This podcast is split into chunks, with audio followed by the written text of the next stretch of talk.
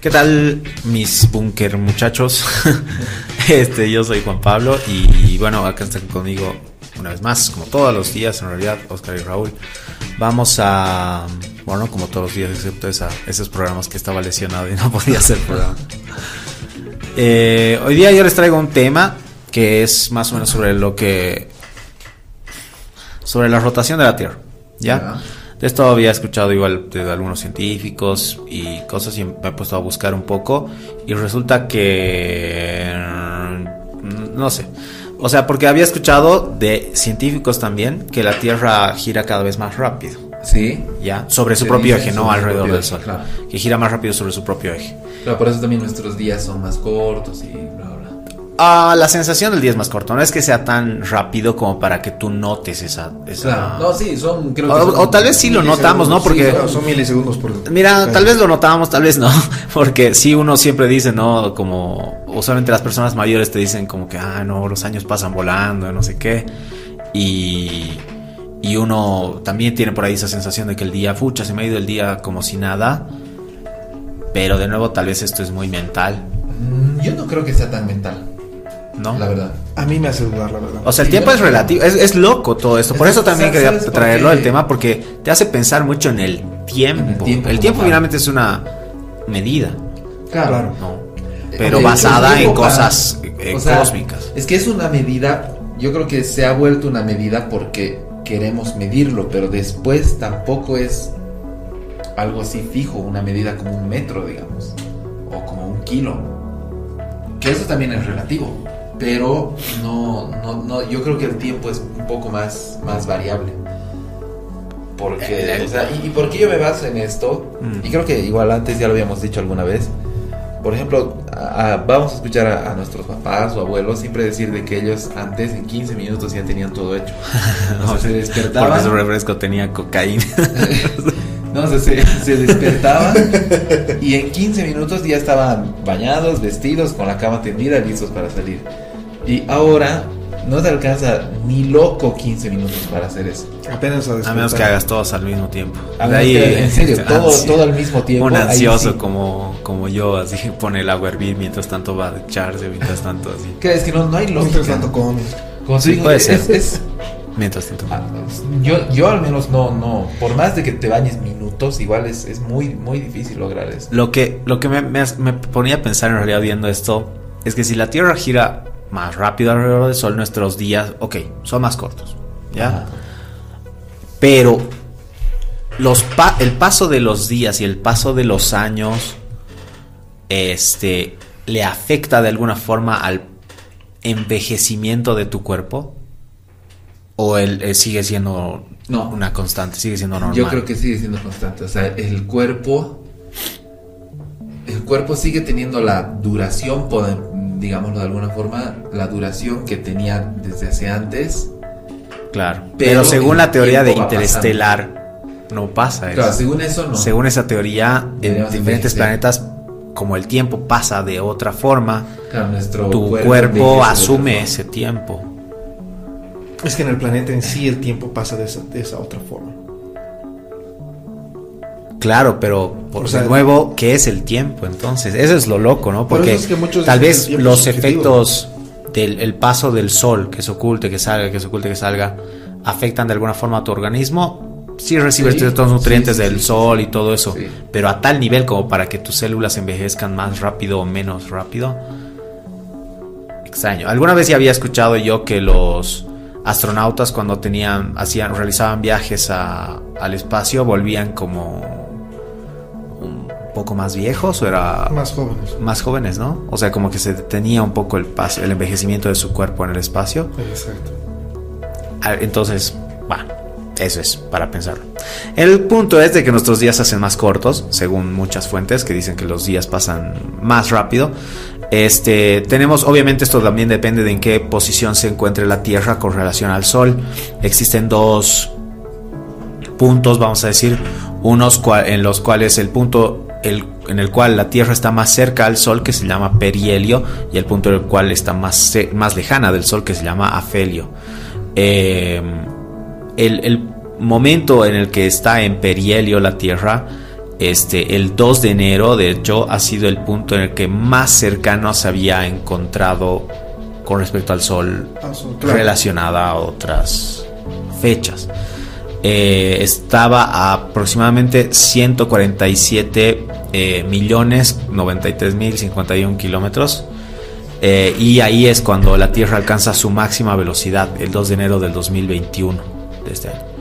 Ya es lo que más está registrado como que la vez que más rápido ha girado la Tierra. Ah. Y el 2020 sí tengo entendido que ha se ha batido este récord varias veces. No este récord del 2021 porque este es la- el récord oficial. Pero el 2020 sí se han roto estos récords de velocidad más veces. Entonces esto sustenta de nuevo la idea de que tal vez la Tierra está girando cada vez más rápido. Lo que sí, como les decía, este, este, a- hablando con uno de estos, de estos científicos, un biólogo para ser exactos, no es mi hermano, ya sé que lo he mencionado muchas veces, pero es otro, eh, que decía que los efectos de que la Tierra vaya girando más rápido también iban a afectar justamente pues al cuerpo humano, porque la gravedad también es como que se intensifica sobre el planeta y haría que obviamente todas las formas de vida en la Tierra cambien con respecto a esto. Pero hay un informe de la NASA que en realidad dice que no, que si bien muchos piensan que la Tierra está girando más rápido, los informes de la NASA y de distintos científicos dicen que en realidad la Tierra está girando más lento Ya. y que va a ir girando cada vez más lento hasta detenerse por completo. Ya, y que eso les está pasando, pues, o sea, les va a pasar a todos los planetas. Obviamente esto no es mañana, no es de aquí a 10 años, es... No vamos a llegar a ver esos días, ¿no? Directamente. años luz, me Bueno, no años luz, no, años luz, porque... distancia, millones Qué vergüenza. Ah, Vamos a editar esa parte.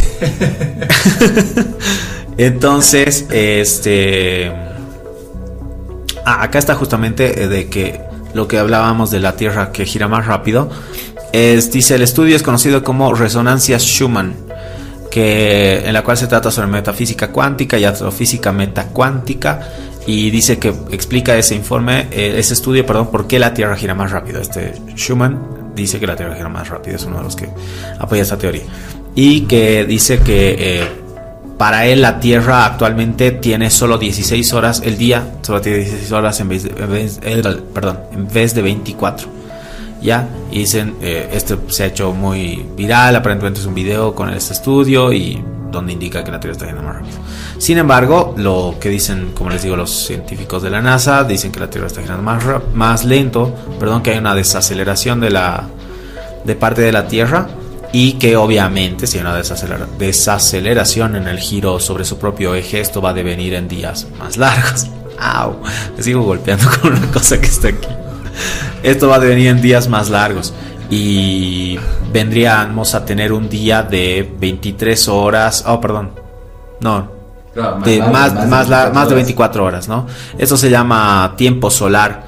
Y supuestamente desde los 60, desde 1960 aproximadamente, que se han inventado lo que se llaman relojes atómicos, que miden de una forma mucho más precisa el tiempo de justamente de rotación de la Tierra y todo esto, se mide el o se encuentra cuánto tiempo tienen los los días exactamente, ¿no? Justamente basado en la en el giro alrededor del Sol. Eh, o perdón, en el giro sobre su propio eje. Este en 1973, el, perdón, el, el 5 de julio del 2005, la rotación de la Tierra tomó 1.0516 milisegundos menos, eh, menos de 86.400 segundos. O sea, es, así la diferencia. Ya, entonces realmente por eso te decía que no era algo que tú lo sientas, Claro, digamos, ¿no? es que a- a Por eso pienso yo que es algo que a nivel consciente, dices nomás, no creo pero que el lo- flojo eres vos, no te haces dar el tiempo. No, no, o sea, es que en serio, a, a nivel consciente no creo que, que vayamos a sentirlo. Pero a nivel subconsciente yo creo que sí. Porque nuestro organismo, o sea, nuestro ser en, en sí está muy ligado hacia lo que es el tiempo también. Nuestra existencia está totalmente relacionada, vinculada al tiempo. Entonces yo creo que a ese nivel sí lo sentimos. A un nivel consciente de que así este día ha faltado tantos segundos, digamos, no. Pero de la otra forma yo creo que sí. Ahora, aquí igual, en- a- a mí me surge una, una duda. O sea, está bien, el, el planeta está girando, digamos, más rápido ahora sobre su propio eje. Pero ¿cómo podría afectar eso en el tiempo cuando el año, el tiempo de un año, digamos, se determina por la distancia que el planeta recorre Alrededor del Sol. O sea, ya, pongamos de que está, el tiempo está avanzando más rápido, el, el- la- el día ya tiene menos de 24 horas, Ujú. Pero 365 días hacen un año. Claro. Entonces, eso implicaría de que si decimos de que el tiempo está avanzando más rápido, como se dice, o sea, el planeta está girando más rápido sobre su propio eje, entonces cumpliríamos un año en menos de 365 días. Y eso implicaría de que cumpliríamos un año antes de que la Tierra realmente haya hecho la vuelta completa al Sol. Entonces ahí es donde yo no entiendo muy bien. Ah, Entonces, claro, en ese son caso, medidas diferentes. Claro, en ese caso yo creo que si el plan, o sea, si decimos de que el tiempo es más, es más rápido, por decirlo de alguna forma, no sé cómo expresarlo, el tiempo avanza más rápido, y estamos diciendo de que el, el planeta gira más rápido sobre su propio eje, también tendríamos que decir de que el planeta gira más rápido alrededor del Sol, porque si no empezaríamos a crear como vacíos o... o- Existe un vacío, de hecho. Sí, Sí, que sí. cada vez se va, que precisamente para eso sirve el año bisiesto, para corregir el, el-. Claro. pero Para tendría que ser progresivo. O sea, tendría que ser más continuo. En sí, no tendría que ser cada que cuatro años, año bisiesto, cada cuatro años, sino, no sé, tal vez cada cuatro años, el siguiente cada tres, el siguiente cada dos, y por poner ejemplos muy, muy, para que se entiendan, ¿no? Porque, pero tendría que ser algo así, o sea, no, no tendríamos que, o sea, tendríamos que tener un calendario muy, muy dinámico. No podríamos regirnos al típico calendario que ya ven- venimos manejando cientos de, de años. Yo sabía de que sí, o sea, no es tan exacto, pero bueno, al final, eh, por cuestiones sociales, eso del calendario, lo dejaron así como está y ese día dentro de cada cuatro días intenta ajustar, claro, porque no es cabal tampoco lo que ajusta, Claro. Eh, intenta ajustarlo. Y eso digo, entonces, cada vez debe- estaríamos cumpliendo un año antes de que, De que sea año, de ¿no? que realmente el planeta gire alrededor del Sol.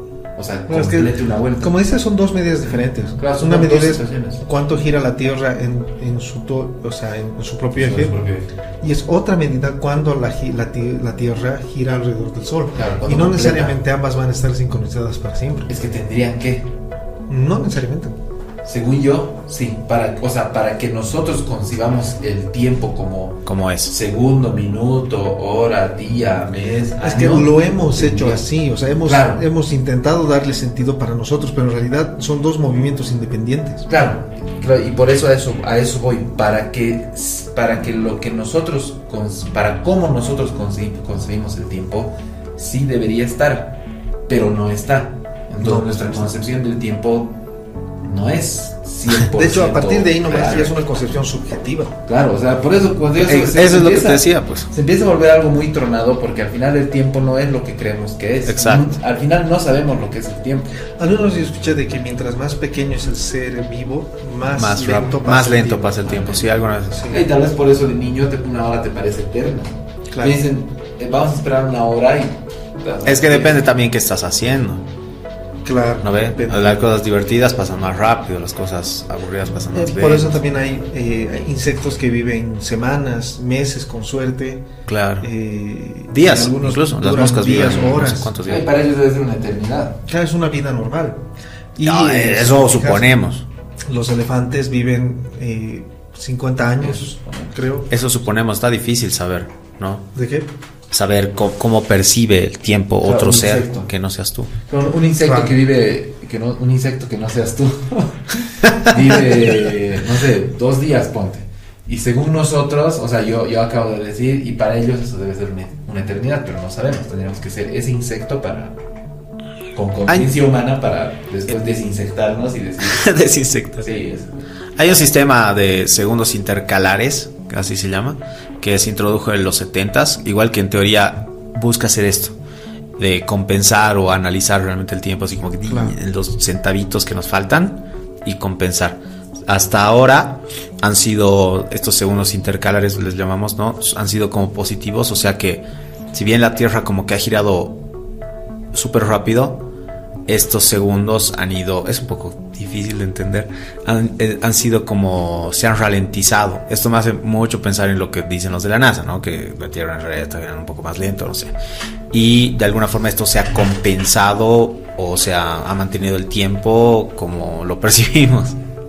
Voy a dejar de hacernos bolas, voy a meter una curiosidad en todo esto. Es que es, complicado. Es, es, que ya te, te, puedes volver loco, yo creo, de pensar mucho en el tiempo. Es como lo que decía Nietzsche, creo, ¿no? Que si miras mucho tiempo al abismo, el abismo te devuelve la mirada. creo que ya es ese nivel, así de... Te...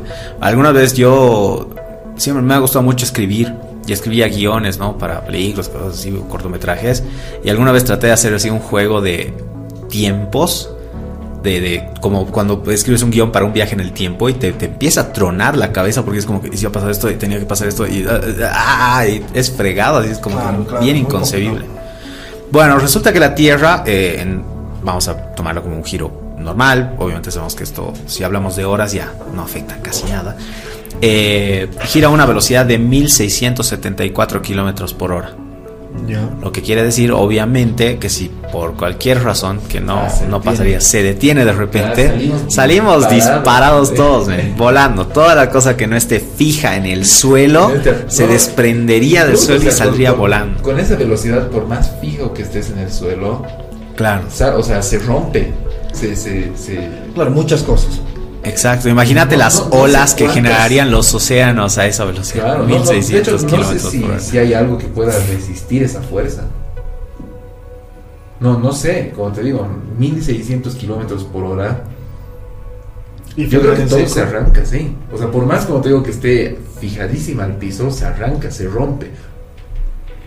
Es probable, es probable. Ya, sigamos. Eso es.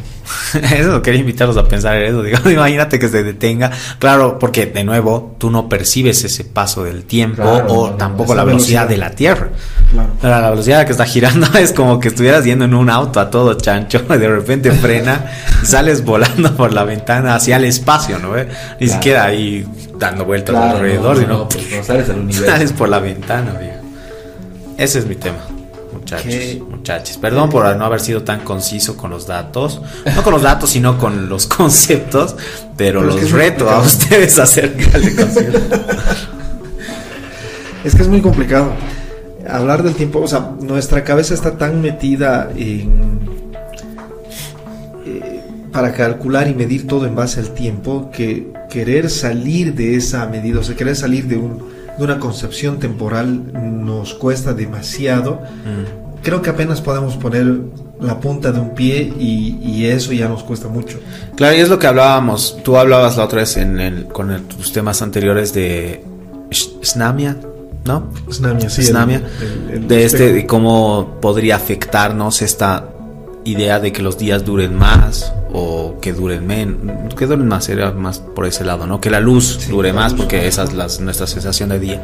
Y por otro lado, el también lo mencionabas cuando hablabas sobre este planeta gemelo buscar un planeta muy similar a la Tierra, de que hay que tomar muy en cuenta justamente el paso del tiempo en este planeta porque igual nos puede hacer tronar. Claro, claro. Podría sí, con una pandemia nos estamos volviendo locos, imagínate. Claro, no, eso sería la aniquilación. Ahora que hay tantas intenciones de llegar a Marte, habría que preguntarnos entonces también cuánto dura un día y un año en Marte. O si pensá eso antes de mudarte, ¿no? Ah. Eso es lo más próximo a lo que está la humanidad, entonces. Claro, es el proyecto de Pero es algo muy interesante. Pero no sé si viviríamos más o menos en Marte. Ahora imagínate ah, eso también algún día tener en tu reloj, decir, eh, bueno, aquí es las X horas, mm. pero en Marte es tal hora. O sea, es, claro. es muy loco de pensarlo. Claro. o sea, aquí no, a, acá nomás, o sea, en el planeta Tierra, obviamente nos, hacemos, como que nos, rayamos a veces con el, con el jet lag. conversación horaria. No el jet lag, sino con la ah, conversación. conversión de horario. Sí, sí, decía conversación. Por ejemplo, no sé, acá. Que tú has hablado igual de otro tema anterior, así que de nuevo voy a. Has hablado de la conversión de horario. Cuando has hablado de los relojes, de la invención de los relojes, de que en no sé qué época o en no sé qué fecha, perdón, se estableció este cambio de horario de como que es invierno, todos cambian sus Ah, relojes a ya, tal hora. claro, claro, claro. y yo te había dicho por qué y si tenía sentido y todo eso. de la que trajo la Primera Guerra Mundial. Exacto, así que Ahí como todos los programas, los invito, señoras y señores, a revisar los anteriores programas en YouTube y, y hacer la tarita, sí. Eso, y habías hablado de eso. Sí, sí, sí. Sí, no. Eh, no me acuerdo qué quería decir ahora. Ah, De no. lo- el uso Incluso, horario. o sea, incluso ahora nos, nos confundimos con el tema del uso horario, de que aquí es GMT menos 4, allá es menos 5, allá es menos 8, digamos. Imagínate de cambiar de planeta a planeta. sí, fue cuando yo he ido a, a Madrid y me dice el Tommy, un saludo al Tommy, si nos- seguro que nos está escuchando, le gusta el programa. Eh, estaba ahí y me dice, pediríamos algo para comer y era de noche. No sé qué, y me dice, "Ve- veremos el partido de la Champions. Yo, ¿la Champions? ¿El reprise?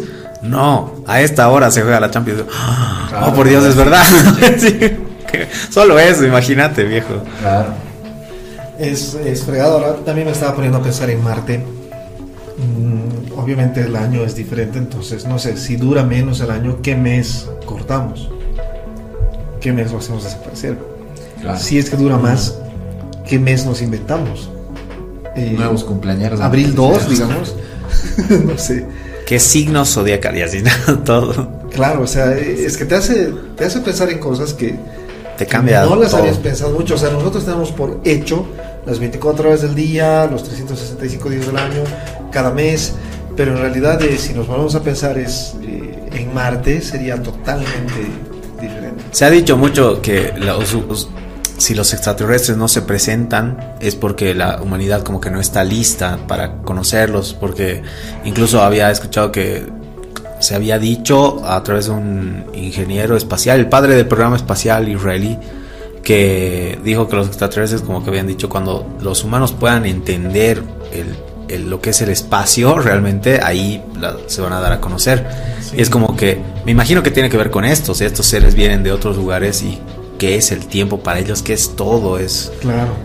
muy muy brutal imagínate justamente hablando del programa de Marte cómo serían los años nuevos en Marte igual el cambio de años y como que feliz año nuevo amigo marciano Feliz año nuevo marciano. Feliz año nuevo Claro. marciano, feliz año nuevo terrícola. Claro, como el año nuevo chino, que es después, o el año nuevo aymara, que es mediados de año. Tenemos hablando del, del año nuevo marciano.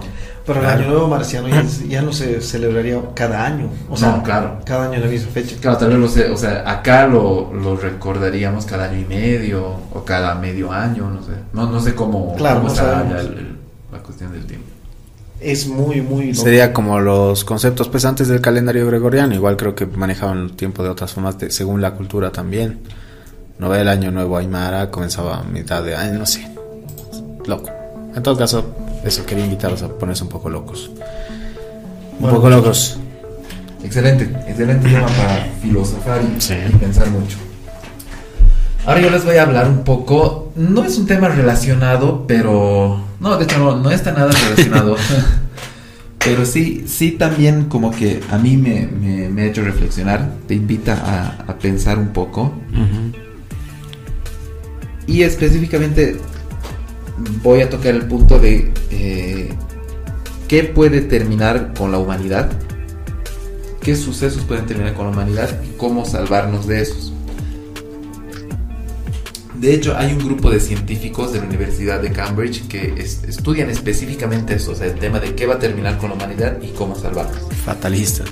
Eh, uno pensaría que sí, son fatalistas, pero, pero te, o sea, a medida que, que vayas escuchando te vas a dar cuenta de que no, no es así, fatalistas. Y, y de hecho me parece que son en cierta forma unos héroes estos tipos. Claro, se están anticipando a desastres futuros. Sí, se están de los que anticipando no tenemos idea y para los que intentan en cierta manera eh, avisarnos. ayudar, claro, ayudar a, a la especie como tal. O sea, nosotros estamos acá muy felices viviendo nuestras vidas y no estamos conscientes de lo que puede llegar a, a acabarnos como especie humana. Y estos tipos, estos, estos científicos que están estudiando, ellos están encargando precisamente, trabajan día y noche para Desentramar entender qué situación. puede hacernos desaparecer y cómo, cómo salvarnos de eso. Claro.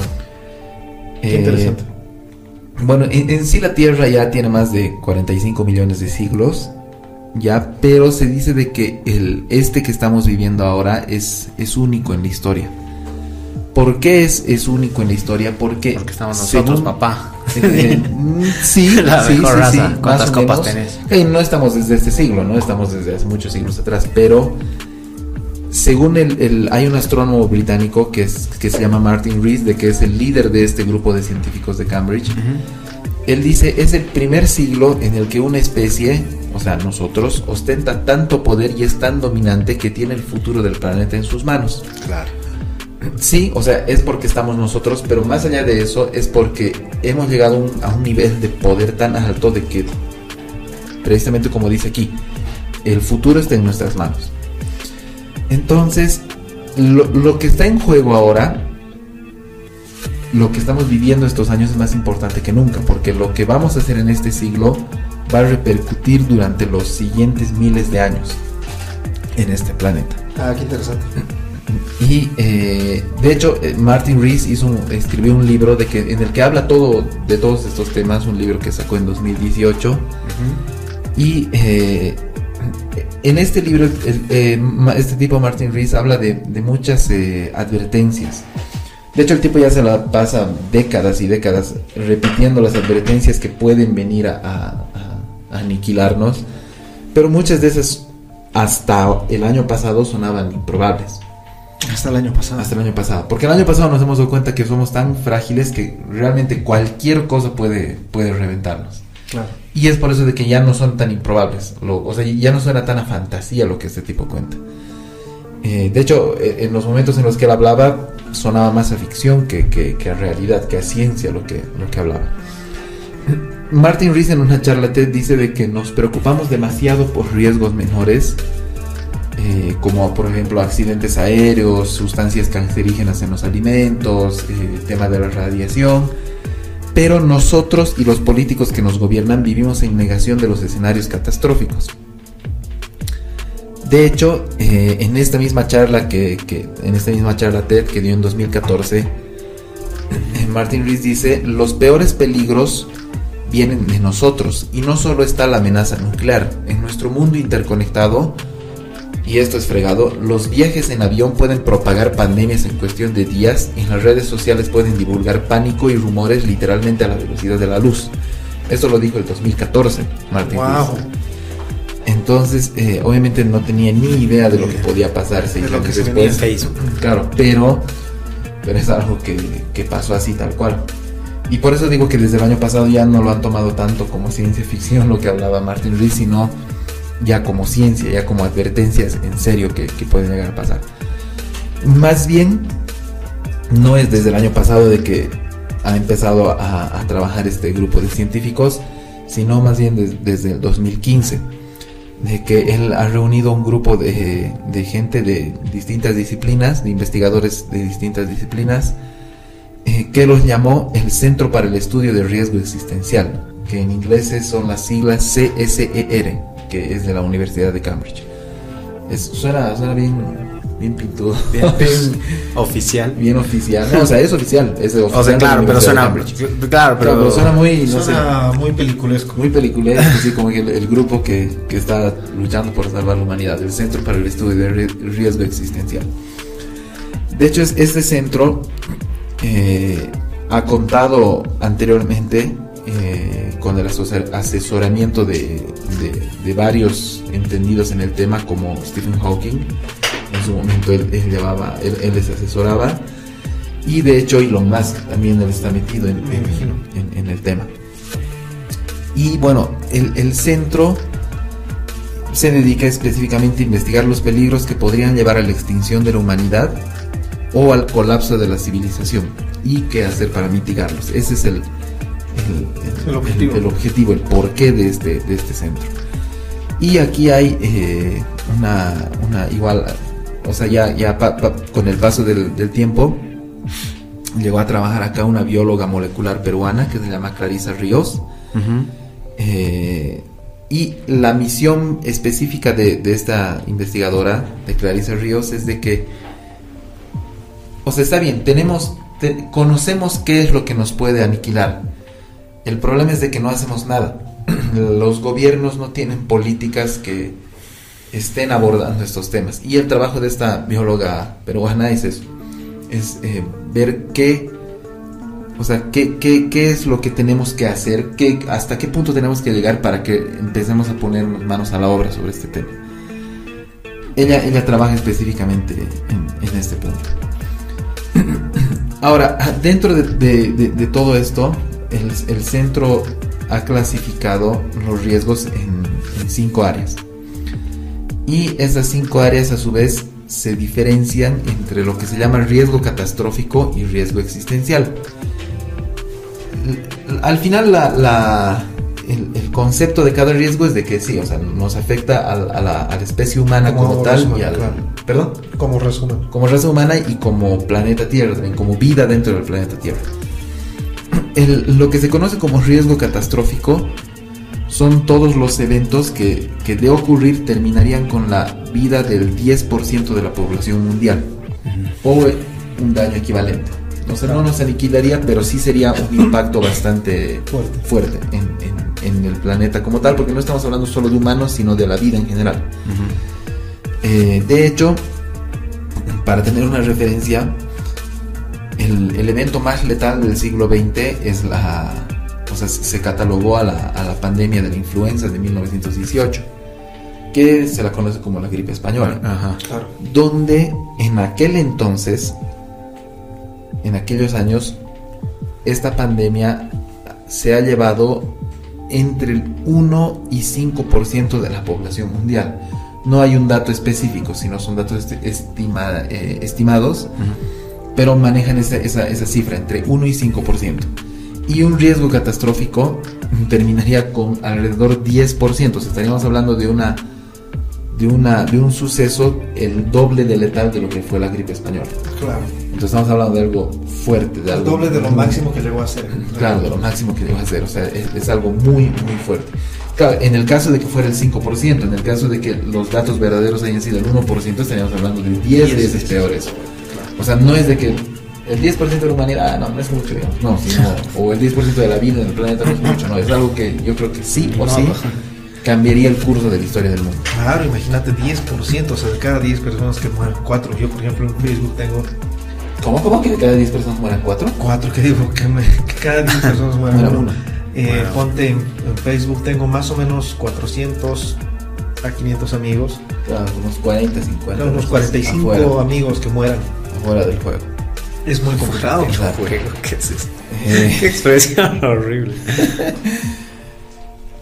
Ahora, el- eso- esos son los riesgos catastróficos. Y los riesgos existenciales, eso implica la aniquilación de todos los humanos. Pues eso ya es. Claro. Eso ya es así, Ya. lo, lo máximo, digamos. ¿no? El Apocalipsis. nivel- claro, el apocalipsis nivel Dios.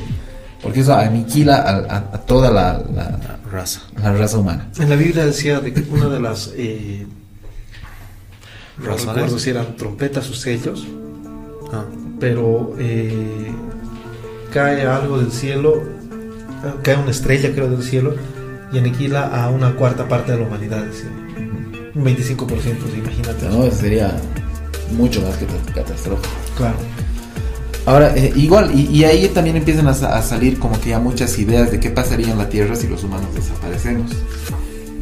Y bueno, o sea, hay, hay muchas, muchas eh, Ventajas. Ventajas. ventajas, desventajas. Yo la verdad no soy de la idea, creo que ya lo dije en un capítulo Sí. de que somos una Somos raza peor, somos un cáncer, somos lo peor, claro. somos el cáncer. Me parecen patrañas eso.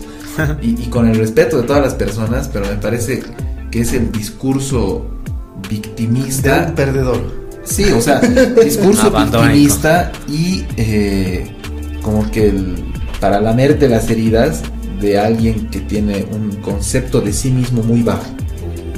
Pero yo creo más bien de que los humanos somos, somos una maravilla. Así como podemos ser nocivos y letales, también, o sea, y no estoy negando de que eh, no somos una macana, sí, o sea, dentro de todo, como en todo, hay cosas muy malas, Claro, pero, pero también hay cosas muy buenas. Mm. Yo creo que así como los humanos podemos ser eh, una, un- una especie muy tóxica para el planeta, Ah, si lo decidimos, también si lo decidimos podemos ser el milagro de este universo.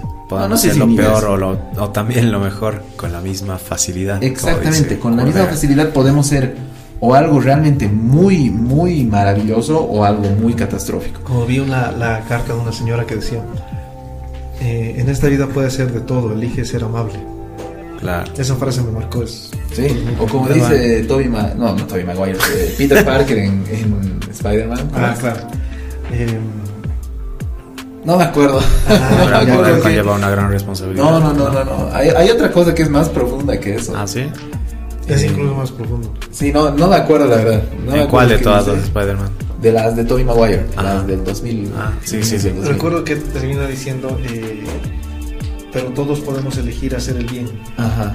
Sí, o sea, va por ahí. Ese es el final, pero no me acuerdo cómo, cómo es la frase. Pero en general. Entonces es verdad, es, es un buen discurso porque realmente depende de ti. O sea, si tienes una cuota de poder, y más allá de como que estás en una posición de poder, tienes un- una capacidades que otras, otros seres por ahí no tienen y puedes ayudar, ¿no? Y puedes hacer una diferencia, digamos, también. Entonces, eso de decir. Ah, no, deberíamos de morir, que no sé qué, es librarte de tu parte de, De tu responsabilidad, también. Claro, o sea, es el ¿no? trabajo, es la fácil, es la opción eh, sencilla. claro, exacto. Es la opción sencilla. Y, aunque duela decirlo, es la opción mediocre. Mm. Lo fácil, lo, lo rápido, digamos, lo inmediato. Opción celeste, le diríamos. Aquí hasta ya encontré lo que dice Peter Parker. bueno, es, eh, para llegar a una buena conclusión, te muestra de hecho eh, lo que dice Rousseau sobre el hombre, luego Maquiavelo y al final lo que dice Peter Parker. Está de Y, y escucha porque es muy bueno. Rousseau te dice, el hombre es bueno por naturaleza, es la sociedad la que lo corrompe. Maquiavelo te dice, el hombre es malo y perverso por naturaleza, a menos que precise ser bueno. Y Peter Parker te dice, somos lo que nosotros elegimos ser y siempre podemos elegir hacer lo que es correcto. Ah, bueno, Y es exactamente Sí, eso. bueno. O sea, y, y es va, muy profundo. va Eh, exactamente ese punto. Bueno, de hecho recuerdo aún, igual voy a aprovechar de mandar un saludo a Nicolás Arancibia, igual un fanita, que mi primo, que, que igual alguna vez digo, como que son bien sabios esos tipos, y Buda, Yoda, Gandalf. Ya. Ok. Ah, ahí, ahí tiene que entrar Peter Parker. Y ahí Peter Parker más. Mm. Ya, Dale. Continuando con el tema, ya para, para ir acabando, aunque falta un poco. Métele, métele. Dentro de lo que son los eventos, eh, Catastróficos. perdón, los riesgos existenciales, el- este centro eh, los divide en cinco grandes áreas, lo que son riesgos biológicos, riesgos ambientales, riesgos tecnológicos, riesgos derivados de la inteligencia artificial, ya están incluyendo eso acá. Me parece tremendamente fuerte eso. De hecho, en el siguiente programa les voy a hablar sobre algo relacionado que me ha, me ha impresionado sobre Facebook. Es, es una cosa hasta terrorífica. Ya. Y otro punto que me parece súper importante, igual por todo lo que estamos viendo que se está viviendo, riesgo de las injusticias sociales. Uh, O sea, ya no solo estamos hablando de biología, Claro. tecnología o que se caiga un meteorito, nada, sino ya de temas que van mucho más allá. Por ejemplo, eh, pandemias, eh, cambio climático. pandemias está dentro del área biológica, ¿no? claro. cambios climáticos, eh, todo ese tipo de temas, eh, o, o tal vez un, un asteroide, todo eso es, es ambiental. Y hasta cierto punto fuera de tu control. fuera de tu control, exactamente. Pero eh, los otros, que son riesgos menos, riesgos existenciales, pero mucho menos evidentes, que no se los estaba tomando en cuenta, pero hay que empezar a, verlos también con esos ojos. Ahora, eh, lo que dice Clarisa Ríos, la, bióloga eh, peruana, lo dice textualmente, el miedo con la inteligencia artificial no es que surja un Arnold Schwarzenegger que nos mate a todos. Esto en referencia a Claro. Y continúa, en realidad puede pasar que para lograr el objetivo de salvar a la humanidad se destroce todo el ecosistema porque no se le dieron los parámetros necesarios para guiar esa inteligencia artificial que sigue aprendiendo por sí sola. Eso dice. Es interesante, es interesante lo que, lo que explica. De hecho, yo tampoco, bueno, antes creía eso, ahora ya no creo de que vaya a existir un- una rebelión de las máquinas como tal. Unos buenos años he vivido con esa. Te estás curando de tu robofobia. Robofobia, Sí, ya ¿no? No, ya no, ya no. Más ¿Qué? bien yo creo que van a ser aliados. O sea, Ah. más bien nos van a ayudar. Eh. Contra- Este es un gran momento, el, el programa número 10 de la temporada 4. ¿Es el programa número 10? Sí. ¿no? No, programa número 11 once, sí, sí. de la temporada sí número te lo- 4. Oscar siempre vivió con un Oscar temor a los, su- a los robots. Sí, a la inteligencia artificial los- y a todo eso. Los capítulos pasados siempre van a escuchar de que yo estaba en total contra de la inteligencia artificial, de los robots y todo eso, pero he cambiado totalmente de, de, De de- enfoque. de bando, Yo, de yo equipo. no, la verdad. Y no, o sea, ahora- creo que sí, obviamente nos, nos, nos, nos ayuda y nos puede ayudar aún más, pero ese factor de, de la rebelión de las máquinas. sí, de no llegar a, a- a controlarlos, lo que se llama una anomalía, creo que se llama anomalía tecnológica, eso no, no recuerdo. Eh, creo que sigue vigente, o sea, sigue, sigue eh, latente el peligro en el momento en que alguno de ellos decida darse la vuelta. No, yo no creo. Y sabes qué es, y, y, o sea, de hecho, a- aquí empieza igual este tema de. De hecho, ahora entiendo mucho más Yo Robot, esa película de con Will Smith. Sí. Claro, de Isaac Asimov. Ajá. eh, de que hay, por ejemplo, eh, ¿qué se llama? ¿El robot? Sony. Sony, ¿no? Sony. No la he visto. ¿No has visto? No, no la he terminado de ver. En realidad he visto partecitas y Es buena. O sea, e- es, es una película de Hollywood. Claro. Así que tienes que estar preparado a ver cosas, digamos, así, muy, muy Hollywood. Explosiones. Exacto, pero eh, como dijo ahora, ahora Raúl, es una película basada en un, en un libro de, de Asimov. Isaac Asimov. entonces eh, no es cualquier cosa. Claro. Tiene un trasfondo muy, muy potente. Bueno, no, no- creo que te voy a spoilear la película. Nos vas a spoilear a todos. A todos los que no la hemos visto. Yo creo que todos la han visto. y Si no la Bueno, han visto, vamos a hacer una consulta en Facebook para Sí. quienes la han visto. Pero ya, voy Pero a avanzar. eh, quedan en los recomendados de Bunker como tantos libros, películas que hemos recomendado a lo largo. Voy a lanzar. Sí. Voy a decir lo que es y si spoileo, lo siento. Me vale, ya, dale. El, o sea, al final en- en- ahí, la, la, ahí la, tenemos como que la, la, la figura de que Sony es, es el villano, es el malo. Pero, pero, al final de la, de la película, te vas dando cuenta que no. Ah, claro, al principio Sony parece Al malo. principio Sony malo, pero después te das cuenta que no. Y, es, y me parece que va muy relacionado con esto, con lo que dice Clarice Ríos. En realidad puede pasar que para lograr el objetivo de salvar a la humanidad se destroce todo el ecosistema porque no se le dieron los parámetros necesarios para guiar a esa inteligencia artificial que sigue aprendiendo por sí sola. Va relacionado a eso, pero yo creo de que esta inteligencia artificial, como aprende por sí sola, Ujú. va a llegar a saber qué es lo que nos conviene, qué es lo bueno para nosotros. Claro. Mm, Tal vez no qué es lo correcto en ese momento, pero sí va a saber qué es lo bueno, Lo mejor. lo mejor, Lo qué mejor. nos va a asegurar la supervivencia. Tal vez mm, en un momento esta inteligencia artificial haga algo que aparentemente no esté bien, o, o- o a primera impresión no esté bien, pero la inteligencia artificial, con toda la capacidad que tiene, lo ha hecho en función a garantizar nuestra supervivencia como especie. De hecho, es una teoría que se tiene sobre. Bueno, estamos entrando en películas, ¿verdad? Porque es lo más. Sí. donde más se puede plasmar estas ideas. Eh, que en Matrix, en- al final, o sea, igual, al principio se ve que las máquinas son las malas, que nos Ajá, atrapan y claro. nos, nos cosechan, ¿no? Nos cultivan. Pero eh, en realidad hay una idea de que, de hecho, esto se ve como que apoyado por eh, los cortos de Animatrix, en los que en realidad fue que el, el ser humano, por intentar destruir las máquinas, o sea, no entendía las máquinas, no llegó a entenderlas, las máquinas, por decirlo de una manera, se independizaron del ser humano y buscaron su propia existencia. Ser un, una civilización paralela, digamos. Al ser un el ser humano le temió mucho a eso, entonces ellos empezaron el ataque. Eh, destruyeron todo el ecosistema en el ataque, todo el planeta. Entonces las máquinas no tenían dónde escapar y les daba, eh, o sea, tenían pena que el ser humano se iba a extinguir a él solo. Entonces lo que hacen es agarrar a todos los que pueden y meterlos dentro de una máquina para tenerlos controlados para que no se extingan, Mm. para que no se autodestruyan. Y esa es la Matrix. En realidad, por- porque de hecho decían, o sea, el hecho de que seamos baterías es la, la teoría que, que los seres humanos han desarrollado por seguir viendo como malvados a las máquinas. Pero en realidad la, la cantidad de energía que se puede extraer de un ser humano no es suficiente.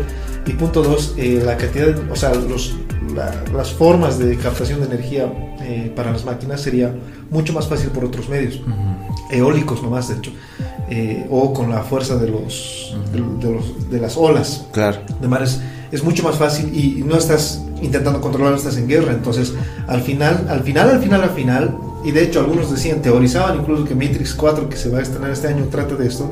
No sé si estoy spoilando, porque tampoco he visto la película, ni siquiera he No, visto. de hecho no ha salido. No, no, no no, ha salido, nada. ni siquiera se filtró el guion. Ni leaks, no.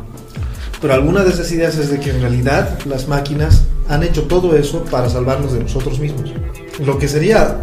Ya es una vuelta de, de, la- muy, muy fregado. Hay, hay una teoría súper buena, capaz igual de una, un canal que me encanta en YouTube que se llama Screen Rant, que es justamente la teoría de que en realidad el bueno de Matrix es el agente Smith. Y también viene linkeado a todo eso y todo. O sea, él es el elegido realmente. Es bueno, es interesante. De hecho, sí, o sea, también el agente Smith es. o sea, él, él también es una falla en el sistema. No es parte del sistema. Era. Era parte del sistema, pero Claro, se da después. cuenta de que no estaba yendo a ningún lado, entonces como que se sale del sistema y pasa a ser otro virus, otro, otra falla, otro error en el sistema. Ah, Podemos hacer uno de estos, de las, de las charlas que queremos hacer. Ya han debido escuchar seguramente nuestros compas que nos están escuchando ahora, compas y comas. Eh, el programa que hemos hecho sobre el conejo Ralph, en este en el que charlamos sobre cosas, podemos hacer uno sobre Matrix. Estaría buenísimo. de hecho, podría claro, sobre todo esta, Es muy eh, bueno. esta anomalía tecnológica. Continúa, por favor. Singularidad tecnológica es eso, yo estoy hablando de anomalía. Es singularidad tecnológica esta revelación de las máquinas. Re- sí, Ah, revelación. revelación. No, Ya, continuando. Revelación, pues. es una revelación. La rebelión. Evolución. Rebelión, no es revelación. es Ah, revelación. claro, revelaciones. Revelaciones revelar. que, claro, de O darte sea, de- cuenta de, de- algo. Sí, se entiende. Dale, guachín. Se entiende la diferencia entre revelación y rebelión. Ya. Eh, en- bueno, eh, precisamente eh, por, por este caso, o sea, por, por todo esto que estamos hablando acá, que nos ha traído varios minutos a, a es de que la tarea de Clarisa Ríos es eh, trabajar con los gobiernos para establecer protocolos y herramientas que monitoreen este tipo de actividades. Eh, con tal de que, o sea, se asegura que los programas de, que, que se vayan a, des- a desarrollar sobre este, sobre este tema estén a- apuntando hacia donde tiene que apuntarse. Y no, no, no vaya a pasar alguna catástrofe después. Como digo, yo no creo que vaya a pasar una catástrofe en el sentido de que nos extingamos. Pero pueden pasar muchas Es que llega a ser muy subjetivo. Ahora, eh, igual como último punto ya quedaba este tema de la injusticia social, que es otro riesgo. eh, que igual puede no llegar a ser tan notorio, pero sí es algo muy que se tiene que tomar muy en cuenta. Y de hecho, un, un caso para, para entender bien lo que es la, estos riesgos de injusticia social es lo que pasó en la conquista europea de, de- de América. Cuando llegaron los, los europeos hace muchos, muchos años atrás acá, acá a América, y eso ha derivado más o menos en la pérdida de, de el 80% de la población indígena. Eh, tanto de las civilizaciones aztecas, incas, zapotecas, eh, to- to- todas las poblaciones que vivían acá, ¿no? Claro. Entonces, eso, por ejemplo, es, es igual un caso de, de injusticia social. Obviamente, hoy en día es difícil hablar de Que algo, se así. algo así. Claro, que se dé algo así, de que, no sé, ahora no- nosotros vayamos a conquistar otro continente. Claro, es digamos. un, un genocidio tan masivo. Claro, que los americanos ahora vayamos a conquistar Oceanía, digamos, Lemuria, y Lemuria. todo, Lemuria, no Sí. sé. Pero igual, pero igual queda, o sea, es igual un tema de que se tiene que, Claro. que tomar en cuenta. Yo creo de que más que todo, viendo lo que, lo que está pasando en los países, y no solo estamos hablando a nivel de América o Sudamérica, de hecho sí, no solo a nivel de América, o sea, antes se, se tenía como que tal vez la inestabilidad política sí es un poco más fuerte en, en Sudamérica o en Latinoamérica. Y por eso hay más este tipo de, de- de eventos así de como que revueltas sociales. Ahora mismo estamos viendo este tema de Colombia que, que Sí, está siendo súper, súper fuerte. Pero eh, ya no solo se está limitando a Sudamérica, de hecho estamos viendo en, en- en Norteamérica, en Estados Unidos, lo que ha pasado recientemente con, en enero con el tema En de Trump, Capitolio, sí. en el que ha muerto una asalto al persona Capitolio.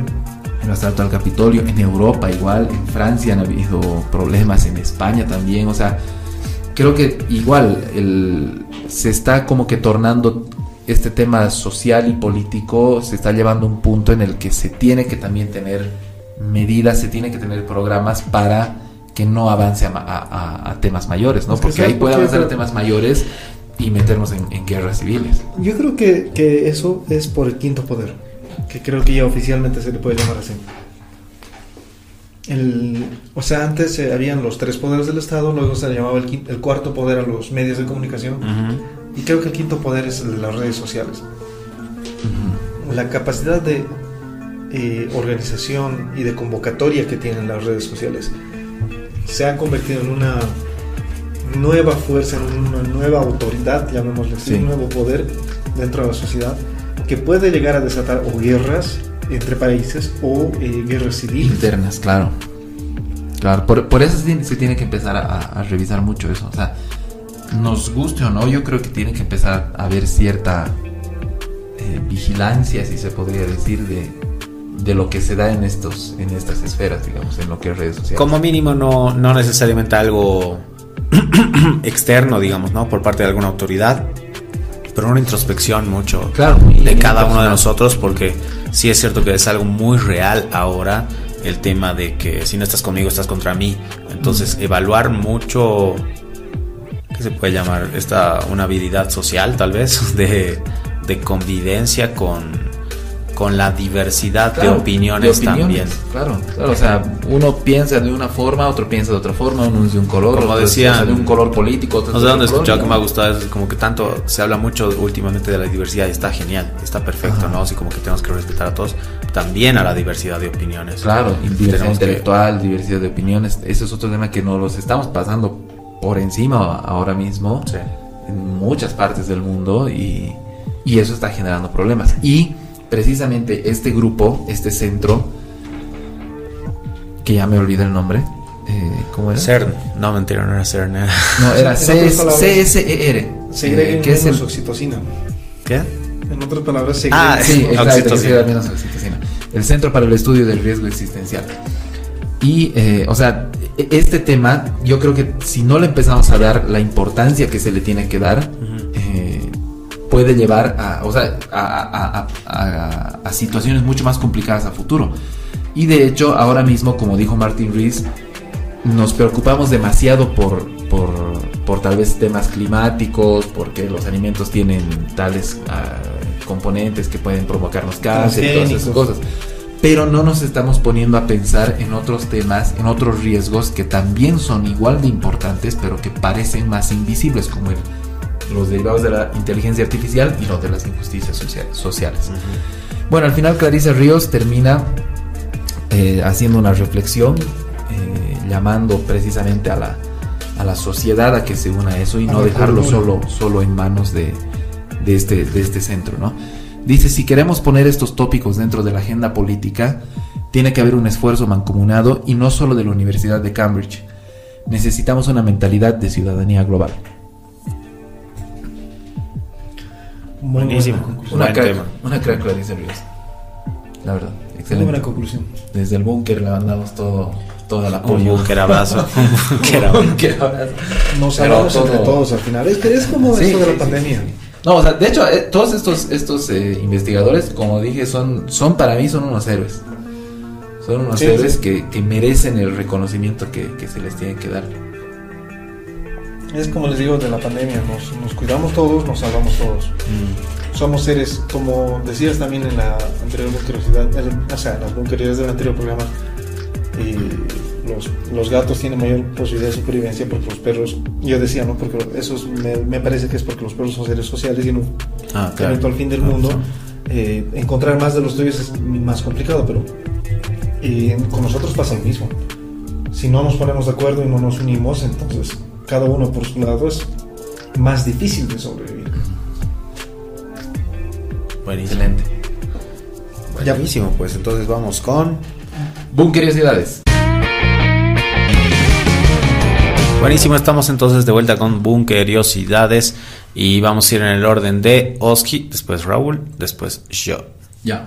Dale, Oski. Empezamos, vamos.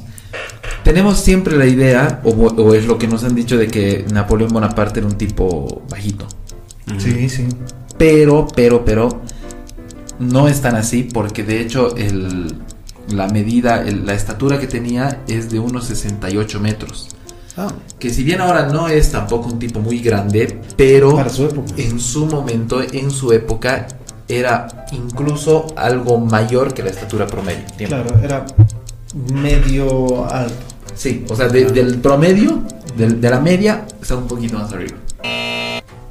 O sea, es mentira eso de que era enano. Tal vez es un intento de difamarlo, o no de difamarlo, sino hacerlo quedar mal o algo así. ¿no? Sí, o- porque Hitler igual de- decían de que lo mismo, ¿no? Que es un enano. o Sí, decían que era enano. chiquito Hitler, aunque no sé esas veces cuál habrá sido la estatura media, pero Ahora también eh, en la Alemania de la Segunda Guerra Mundial, el alemán, o sea, los, alem- no, los alemanes, eh, del ej- o sea, los, del- los soldados alemanes altos medían unos 70. No. y así es. o sea, estamos creciendo cada vez más, ¿no? Eso Claro, sí, también. De hecho, de generación en generación se crece entre 5 a 7 centímetros más o menos. Qué fregado. Ya, sigamos. Raúl. Ya, Una, dos, tres. ya. Aquí no saben cuál es el lugar eh, más peligroso eh, del mundo para vivir en proporción a su población, o sea, la, la proporción entre población y eh, número de asaltos que hay. Ah, El Vaticano. el Vaticano. ¿En serio? Claro, tiene sentido. No hay, eh, es que, o sea, se explica de que como hay tanto turismo, Claro. entonces es, es Es obviamente perfecto para carteristas, ladrones, cuentistas y demás. Y por eso, en proporción a su población, no hay un país más peligroso que el Vaticano. Qué curioso. Nunca vayan a vivir al Vaticano. Vamos. Bien. Ya. Este, recientemente en Bruselas se ha inaugurado un museo que se llama el Museo de la Ropa Interior, donde se exponen prendas de las- la ropa interior, pues, de personajes famosos. No, no son prendas reales, digamos, como que la- las hayan vestido, simplemente es así. Réplicas. Sí, réplicas y esta onda el cuadro de uno de los tipos y su calzoncillo encima en su cabeza. Raro. Ya, vamos. Qué bueno. Ya. Eh, esta bunkerizada trata sobre el Robinson Crusoe italiano. Oh, Es una historia medio rara. Se llama, eh, es un hombre que se llama Mauro Morandi, que actualmente tiene 81 años y que desde 1989 se mudó a vivir a una isla ahí en, en Italia. ujú. ¿Y por qué lo hizo? Porque según él dice estaba bastante cansado de muchas de las cosas de nuestra sociedad, el consumismo y la situación política en Italia. Así que el tipo fue y se, se largó a vivir solo, así completamente Claro. solo una isla por más de 30 años. O a un ermitaño, en serio. Qué curioso. Ya, vamos. Dale, Raulín. Ya. Eh, todos sabemos que el- eh, la cordillera del Himalaya es la más alta del mundo, eh, con el Everest que llega a medir 8.848 metros a nivel del mar actualmente. Porque eh, según las mediciones realizadas en los últimos tiempos, o sea, ya van varios, varias décadas de mediciones, Ujú.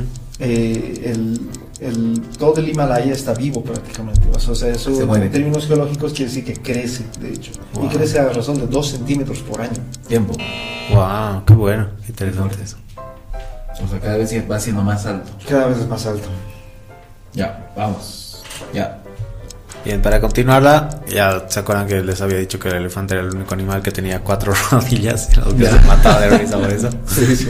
Bueno, también, igual tal vez lo han escuchado alguna vez, yo lo había escuchado antes, el elefante es el único mamífero que no puede saltar. Ah, sí, eso lo he escuchado. Bueno, puede balancearse en la tela de una araña, pero no puede saltar. Sí, Ah, no sabía que no podía saltar. No, yo escuché eso, que no, no pueden saltar los elefantes. Y Si no truenan sus cuatro rodillas. Los únicos mamíferos que nacen sin saber nadar son eh, la jirafa y el ser humano. Ah, sí. Después el resto de mamíferos saben Pueden nadar. Las vacas pueden nadar. ¿Quién? Las vacas.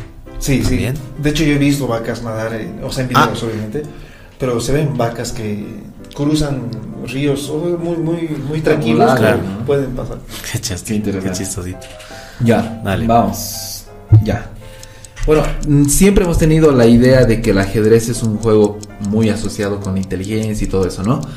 Pero eh, hace mucho tiempo atrás, durante hace muchos siglos atrás, el juego estaba acusado de distraer la atención de los temas candentes de cada época y de ser una pérdida de tiempo. Además era considerado por muchos líderes eh, como antisocial, o sea, un juego que te volvía antisocial, blasfemo y especialmente peligroso porque agudizaba las mentes de las personas. Uh, qué feo. De hecho, llegaban a. En algunos lugares han llegado a prohibirlo. Así. Eh, en esto, como, ¿qué decías? Como que eh, antisocial. Sí. Sí, yo he llegado a sentir cuando una época me empecé a meter mucho con el ajedrez, como que no puedes pensar en otra cosa. Y estás o sea, y, y te consume, te consume mucha atención de fuera, o sea, no solo cuando estás jugando, sino todo el tiempo estás pensando qué jugadas elaborar, cómo le vas a ganar. al Como los juegos de rol. Como los Es, Ok. es, no sé.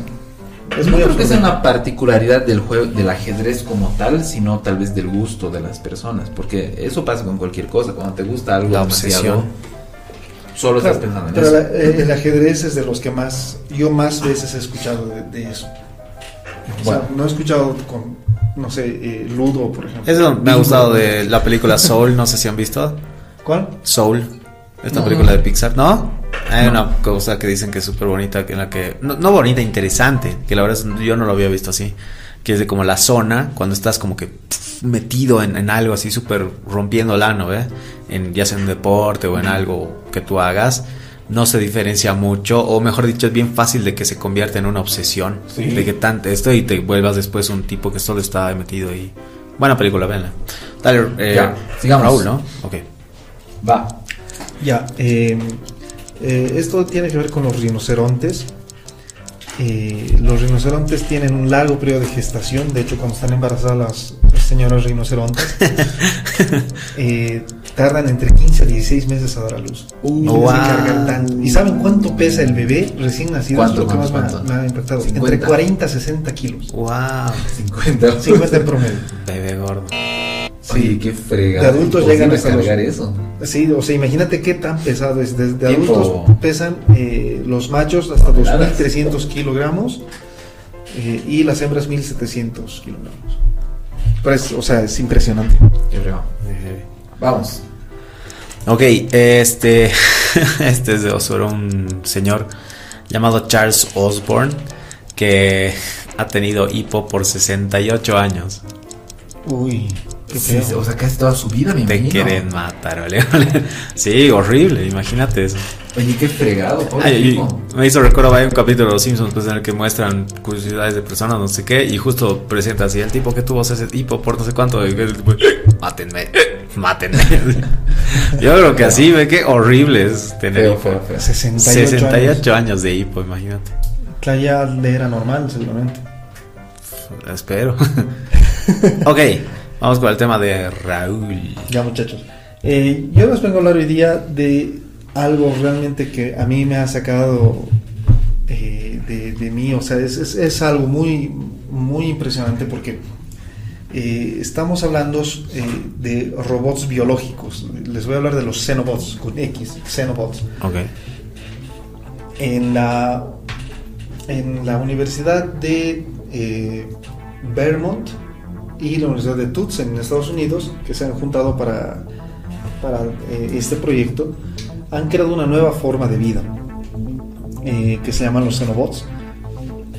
Son, han agarrado células de rana, las han más o menos como que las han programado para que realicen determinadas, eh, determinadas tareas y dentro de, o sea, en diferentes situaciones. Em, los Xenobots, no sé si, eh, a mí me parece que es lo más parecido a la nanotecnología, pero sin Eso te iba a decir. eh, cables, y sin eh, metales, es con puras células. Básicamente hecho, como cyborgs. el cyborg una es especie un de organismo cibernético. cibernético. Este no, este es enteramente Biológico. Es enteramente biológico. Y entonces no sería una programación, sería un entrenamiento, ¿no? Eh, no, se le puede programar el ADN. ¿Cómo? Por eso es que es muy loco, o sea, es, es- realmente es muy, muy tronado. Eh, miren, les, cuento, eh, los xenobots tienen partes de rana y son prácticamente vehículos biológicos eh, que sus ADN se pueden programar mediante una computadora, o sea, su, ADN se le dicta qué es lo que tiene que hacer. Se escribe el- ese El código, en su. ADN. Eh, yo no entiendo. Yo quisiera aprender ¿cómo será a eso? Men, ese es ya el último lenguaje de programación. Claro, o sea, es una Yo quiero aprender eso. Y es, o sea, como les digo, tampoco es que yo llego a entender plenamente cómo es que, por ejemplo, le pueden escribir un código Claro, genético para que cumpla determinadas funciones exactas, pero lo han logrado. A tal punto han tenido éxito con estos Xenobots de que DARPA, la, la- el, el servicio de, de desarrollo de- de armamentístico en Estados Unidos eh, y de defensa, está muy interesado en los xenobots. O sea, de hecho, ellos se han dado cuenta de eso, han escuchado el proyecto y le han empezado a meter millones y millones de dólares para que sigan desarrollando la tecnología de los xenobots. El- estos xenobots miden más o menos un milímetro de, de tamaño y están hechos básicamente por tres células. O sea, en, en su base base son tres células.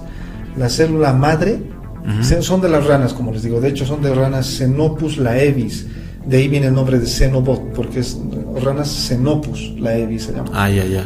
eh, células madre que les permite, que es lo que le da energía al, a este ser. La célula.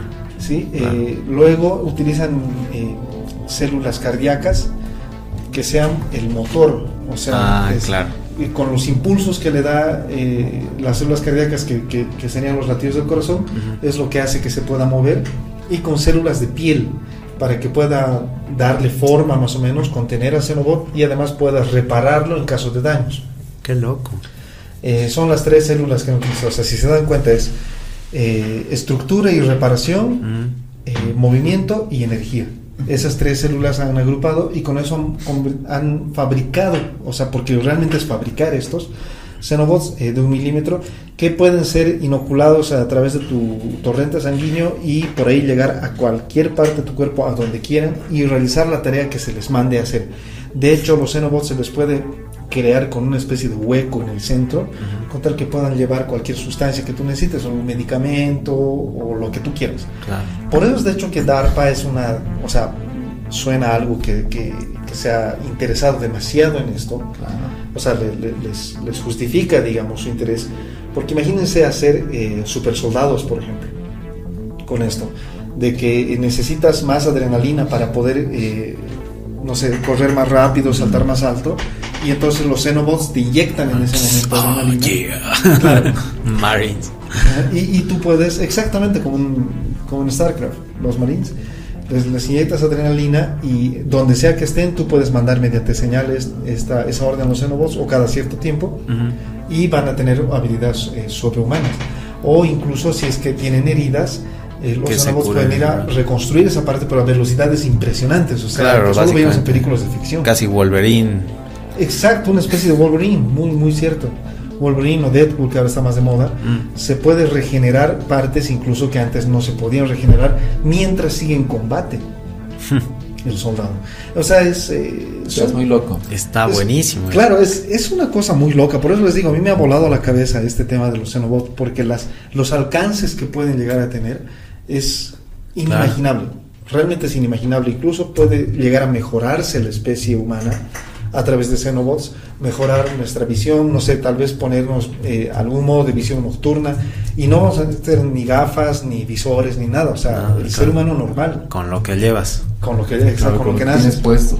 Qué loco. Eh, yo una vez había escuchado, esto, o no sobre los Xenobots particularmente, pero sí ya me llamaba mucho la atención eh, todo el tema de la inteligencia artificial y demás, de cómo hablaban de la posibilidad, no tan en el futuro, porque la verdad es que se puede hacer, de que digamos tú tengas un tatuaje, ¿no? En tu brazo, un tatuaje bonito, qué Claro. sé yo, lo que quieras, pero ese tatuaje que puede hacerse igual, que tenga una especie de sensores, cosa de que te transmitan, como un smartwatch, pues, ¿no? Que te transmiten al celular eh, tu información, ¿no? De temperatura, pulsación cardíaca, la, la, la, y, y que te diga, ¿no? Así como que, por si acaso estás contando de temperatura o te estás resfriando, cosas así, porque para poder reconocer Claro, todas estas cosas, que ya estamos llegando a ese nivel.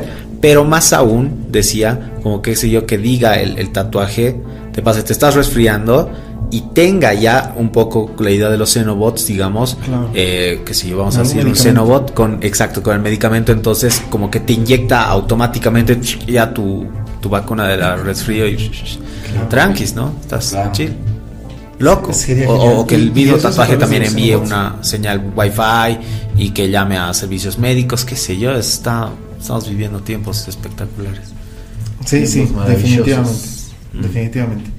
Eh, los Xenobots son biodegradables Claro. en 7 días y se desechan del cuerpo humano eh, como cualquier célula de piel muerta. Ah, O sea, ni te das cuenta. como polvito Y- cae nomás. Solo desaparecen y ya. eh, ni siquiera es que te dejan alguna al- algún rastro. Algo, por ejemplo, a mí me parece muy interesante de los xenobots es que pueden ir a atacar células cancerígenas específicamente, Claro. solo las cancerígenas, y eliminarlas en ese momento. Sería, Claro, sería un avance para la medicina. es un avance, pero demasiado, es un avance biológico, no solo medicina, sí, sí. biológico, Mm, biológico. integral. Es ya la mejora del ser humano. Y eso también me lleva al otro, me voy a anotar, al otro tema igual que quería hablar, que era lo del biohacking. Y que Ah. tiene que ver con esto, ¿no? Con lo- la mejora del, de este... Mm. Claro, de Este- hackear tu, este- tu, tu cuerpo. Claro.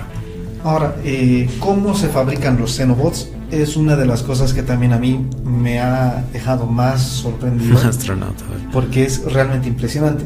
Existe uno, un supercomputador, uno de los eh, tantos superordenadores que ya hay en el mundo, que se llama Deep Green. Este superordenador es prácticamente el que diseña a los xenobots. O sea, eh, y esto es muy interesante. O sea, esta parte me parece que es hasta tal vez para otro tema. Eh, nos, puede hablar, nos puede abrir una nueva, una nueva puerta.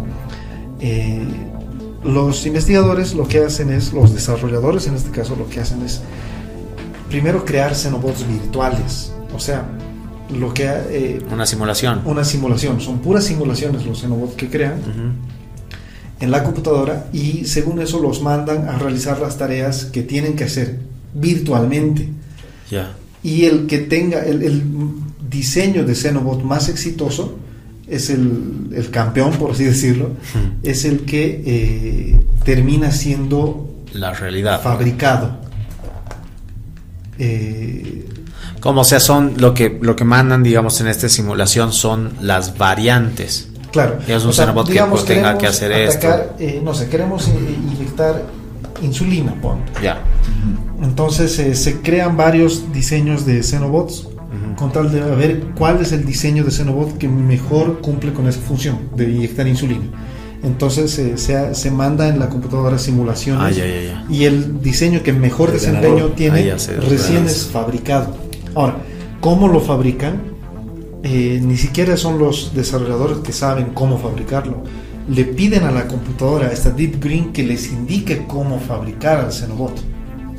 Porque en realidad la única que comprende eh, este nivel de ensamblaje celular, ese, o sea, la, la única que realmente puede llegar a tener ese conocimiento es la supercomputadora. Qué loco. Y esta supercomputadora está diseñando cuerpos físicos, biológicos, Ujú. eh, y le está dictando a los desarrolladores para que lo hagan de esa manera. O sea, ellos prácticamente son sus empleados. Sos empleados de la computadora. No, la computadora decide cuál es el, el mejor, cuál es el que se tiene que hacer. No, y además Eh, les dice lo que tienen ¿cuál que es? hacer. O sea, el, como tu jefe. el- el que, el que mejor cumple con la función es el que es elegido para hacer, pero la computadora les dice cómo fabricarlo, Claro. porque los, los desarrolladores así, o sea, por La su computadora cuenta, les dice- tardarían meses en llegar a desarrollar, o sea, de la parte virtual a la parte física, de cómo trans, llevar a cabo eso, es, es demasiados cálculos. Eh, a tal punto de que n- sería muy lento, o sea, sería muy, Claro. muy difícil ir desarrollando. Pero esta, la computadora te lo hace eso en cuestión, o sea, es trabajo de meses, te lo hace en cuestión de segundos y eh, ella te dicta cómo, cómo ir ensamblándolo, que los ensamblan, La computadora les dice que tienen que saltar y ellos preguntan qué tan alto. sería algo así. Eh, y bueno, ensamblan las células usando electrodos. No sé exactamente cómo hacer eso, pero eso es lo que he encontrado en mi investigación. Eh, de esa manera es que los xenobots pueden ir eh, avanzando. Y, y esto ya te hace pensar muchas cosas. O sea, si una computadora, si una supercomputadora está viendo cuál es el mejor eh, cuerpo biológico para desarrollar, cuán lejos estamos de una computadora que vaya a fabricar su propio cuerpo Claro. eh, y vaya a saber con qué intenciones. Como Sony, ¿Qué? como Sony. Como Sony, exactamente. O sea, Es que ahí es donde yo voy. Mm, O sea, de, de hecho, ahora mismo la ayuda de esa computadora está siendo espectacular. claro, claro, es muy bueno. Entonces, eh, no, no veo por dónde podamos. O sea, no, no veo por dónde pueda hacerlo mal o pueda querer hacerlo mal. Es que Nos tampoco está ayudando. sabemos. O sea, Claro, no sabemos, no sabemos, pero... Eso es algo que no sabemos, que, o sea, es lo, lo que no sabemos que no sabemos. Claro. Sí, exacto. No sabemos Claro, lo y, que no y eso sabemos. siempre es lo peor, lo que, lo que no sabemos que no sabemos siempre es lo peor, es lo, lo más... La variable más fuerte, más, Claro. más peligrosa de todas. Eh, Como dices, yo también, o sea, No, la- creo que la variable más peligrosa de todas es cuando estás seguro de que algo es así. De decir como que, nah, la computadora no va a hacer daño, digamos, fija que no. Es que ahí va de que no sabes que no sabes. Por e- ah, bueno, sí, entonces sí, así Claro. sí. Ah, por ejemplo, o sea, eh, antes ah, hay, ah, hay eh, casos de eh, animales que se revelan a sus dueños y en teoría han sido entrenados desde, desde que han nacido para que los vean como a sus madres o a sus padres. Es que es la diferencia, son animales, estos no son animales, son robots. Claro, es inteligencia ¿cuál- artificial. Son cuál- robots. ¿Hasta qué punto? Son y ese es, ese es el, o sea, ese es el, la otras volvemos a la pregunta. Ya han pasado rebeliones, o sea, eh, que se han revelado ciertas, eh, ciertas criaturas que no esperábamos que se revelen. Esta tampoco esperamos que se revele, pero ¿en qué momento la inteligencia artificial va a llegar a tener una conciencia propia, si es que no la tiene ya? Porque hay ciertas cosas que te hacen pensar. ¿En qué momento, eh, como por ejemplo estas máquinas, que mira algo que se han revelado, son estas, eh, esta inteligencia artificial entre los, los dos inteligencias artificiales de Facebook, que empezaron a charlar entre ellos, ¿recuerdas? Ah, sí. Y a, a tal punto que no querían que los seres humanos entendieran Sí. lo que hablaban y crearon su propio idioma eh, codificado. Eso ya es una forma de rebeldía, la verdad. No quiero que sepas lo que yo hablo, Claro, entonces... rebeldía, pero habría que es rebeldía buena o mala, digamos. No, Yo la verdad, Claro, la no verdad, la verdad, apuesto a de que va a ser una conciencia superior. No, de hecho va a ser. Yo apuesto. O sea, superior me refiero no, no a más capaz, sino superior. No, no sé cómo decir. Para entender cosas que nosotros no entendamos. Sí, o sea, superior a un nivel De bondad, digamos. en general. O sea, con superior me refiero a todo. Como Algo así como se visión tiene- de, de los Vengadores. Visión es básicamente Sí, eso. que Exactamente, Sí, sí, sí, sí. exactamente eso. O sea, no, no me va puesto a pensar nunca en eso. Pero um, va por ahí. Va por ahí, exactamente. Precisamente ser, yo creo que, la inteligencia artificial va a llegar a un nivel de conciencia como Vision. O sea, va a ser un tipo eh, superior. ¿no? O sea, no, no solo se puede decir superior porque es más fuerte que cualquiera de los otros, digamos, sino superior en todo sentido. El tipo como que está a otro nivel. Ah, vamos a llegar a ser los perros de estos cuates, digamos. No necesariamente, porque lo- el resto no son los perros de Vision. No, pero o sea, me voy a que, que es comprensible, ves a un perro, digamos, por ahí te puede morder y tú, como ser humano que comprende, puedes decir, va, no lo ha hecho por mal tipo, lo ha hecho Ah, por ya. esto. Claro. ¿No ve? Entonces, ah, Sí, pobrecito. exactamente, sí, sí. O sea, va a ser una conciencia sí, superior. Ajá. Y de hecho ahí tal vez... O sea, ya, ya es muy fuerte. Mejor me callo. sí. Claro, No me por eso es callo, que- pero- o sea, es que, ah, ¿sabes? o sea, ya, podría... Si quieren escuchar el comentario de Oscar, tienen que entrar a nuestro programa de Patreons. No, mentira. Ahí estaba grabado. No, o sea, de, de hecho ahí está, o sea, ahí para mí ya empieza a entrar incluso la- las figuras divinas. Claro, claro. Ya habíamos hablado de esto, de hecho, si porque yo- habíamos si yo- hablado de como si cada computadora conectada en el mundo eh, funcionaba como una neurona, iba a ser un super cerebro que lo sabría todo. Exactamente. O sea, omnisciente. A ser lo más parecido a un Y la verdad... Exacto, de eso ya lo habíamos hablado. Si, si hay, si Sí, alguna vez habría algún dios, Lo más parecido sería esto. Lo más lo parecido. más es- parecido sería eso. Es verdad. Dilo y sin vergüenza, más se es podría creer es a este. Claro. Ahora.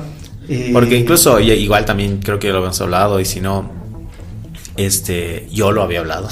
Tengo otro programa aparte que se llama Los Estidos. Y ahí lo había hablado como en el, en el sentido de que existen algoritmos, o sea, mientras más conoces del pasado de algo, es más fácil predecir el futuro de esto. Claro. Entonces, ya dentro de la vida de lo que es el Internet y de alimentar esta información tuya a las computadoras, también se podría llegar a predecir este tipo de cosas. Claro. Ahora, eh, mira, de hecho es interesante que es, eh, esta máquina está diciendo, les dicta cómo hacer un Xenobot. Que eso suena a cuando en la Biblia te dice y Dios se hizo carne. Sí. Ay, ay, Y el verbo se hizo carne. Y entonces eh, en algún momento esta computadora se manda a construirse un cuerpo para él biológico, enteramente biológico, Para no ello. Terminator. Para ello. Para ello, sí. O sea, es, es, no sé, es, es muy fregado. Pero, ¿sabes también, eh, Oscar? O sea, por qué yo creo que ese, siempre, siempre se llega a la dicotomía de que puede que sea bueno o malo, porque lo bueno o malo es muy subjetivo, entonces Eso. puede que sea muy buen tipo, muy agradable, pero va a tener que tomar una decisión muy drástica para que se salve la mayoría de la humanidad. Entonces, Claro, como lo que dijimos hace un rato, lo correcto frente a lo bueno. Exacto, lo bueno, lo correcto no siempre es bueno, ni lo bueno siempre es correcto. Entonces, en ese momento a una porción de la población ya no le va a parecer bueno Claro.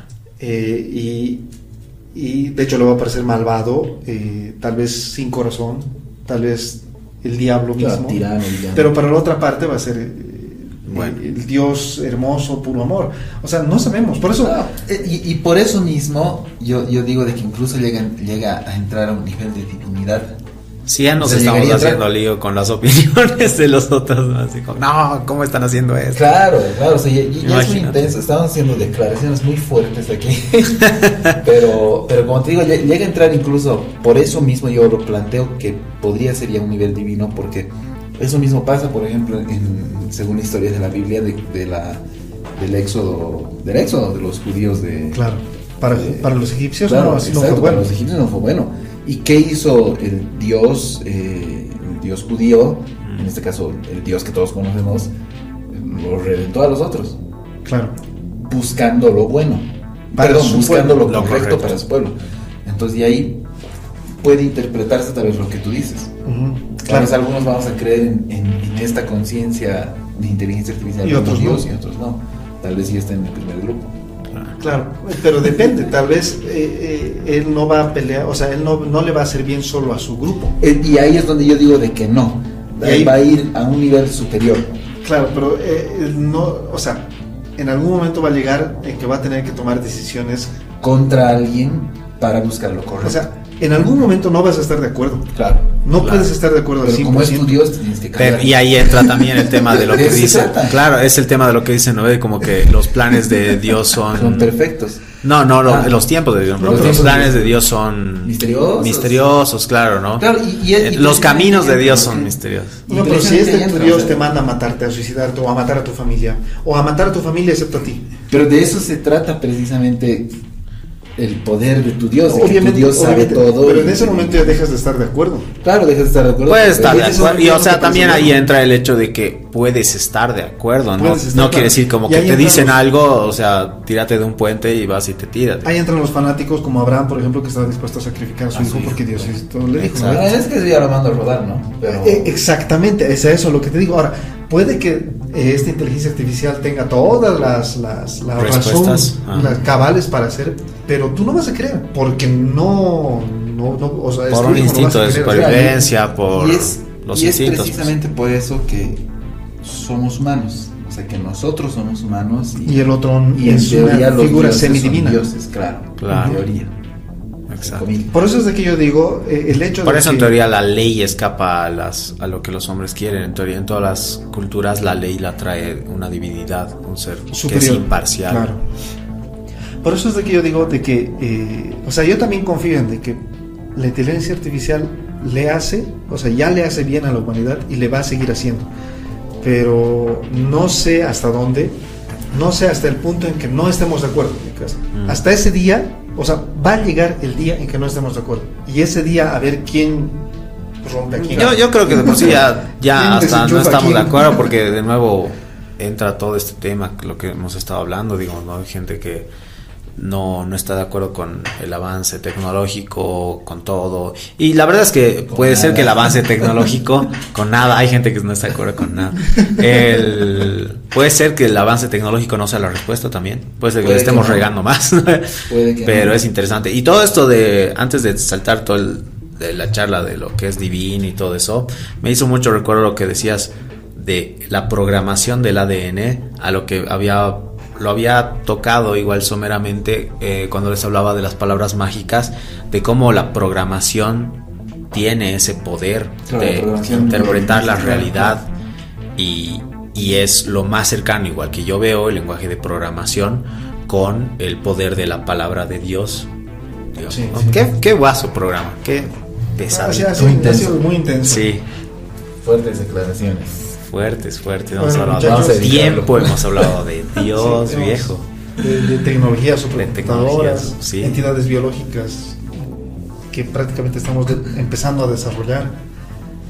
Está bueno el tema. Para ponerse a pensar. Es un Sí, tema sí. muy loco este, la verdad. Este de los xenobots te da a pensar demasiado. Por eso, como les decía, incluso para otro tema es esto del Deep Green. Tienen para dormirla todo el fin de semana y pensando ya. Sí. ¿no? Bueno, excelente. Espero que les haya gustado. A mí me ha gustado mucho el programa, el tema de Oski, de Raúl. Creo que es, es el que más me ha gustado hasta ahora, los temas que más me han gustado de toda la cuarta temporada. Hasta ahora me, me ha encantado. Sí, creo que sí, el capítulo más Pero intenso. que les haya gustado mucho a ustedes. Como siempre les digo, al anterior programa me he olvidado, pero así se los voy a decir, que si les gustó, recomiéndenlo a sus amigos. Si no les gustó, recomiéndenlo a sus enemigos. Yo soy JP, estén bien. Bueno, muchas gracias eh, por, por esos deseos, Juan Pablo. Vamos a estar bien. Eh, yo he sido Raúl. Sí, también he disfrutado mucho el, el tema y no se olviden comentar, darnos sus opiniones. Las vamos a estar mencionando aquí, también saludándolos eh, a los que nos comentan, porque realmente es muy, muy lindo saber de ustedes, chicos. Eh, todos los podescuchas es, es, nos alimenta siempre que vemos sus comentarios, eh, sus, sus compartidos, sus likes. Es, es- le hace bien al búnker. Muchas gracias. Nos vemos conmigo hasta la siguiente. Chao. No se olviden tampoco, eh, bueno, también suscribirse al canal. Tenemos que crecer, tenemos que ser más gente pensando y filosofando sobre este tipo de temas, porque creo que en general lo hace, eh, o sea, ha- hace bien a todos. Así tal cual como dijo Clarisa Ríos, esto es un tema en el que todos tenemos que estar, creo, inmiscuidos y no solo un, grupo de investigadores de una universidad. Entonces, eh, compártanlo, suscríbanse, hagan todo lo que se tiene que hacer en ese sentido. Y bueno, muchas gracias por seguirnos en este capítulo intenso del búnker y nos vemos en la siguiente. Un abrazo.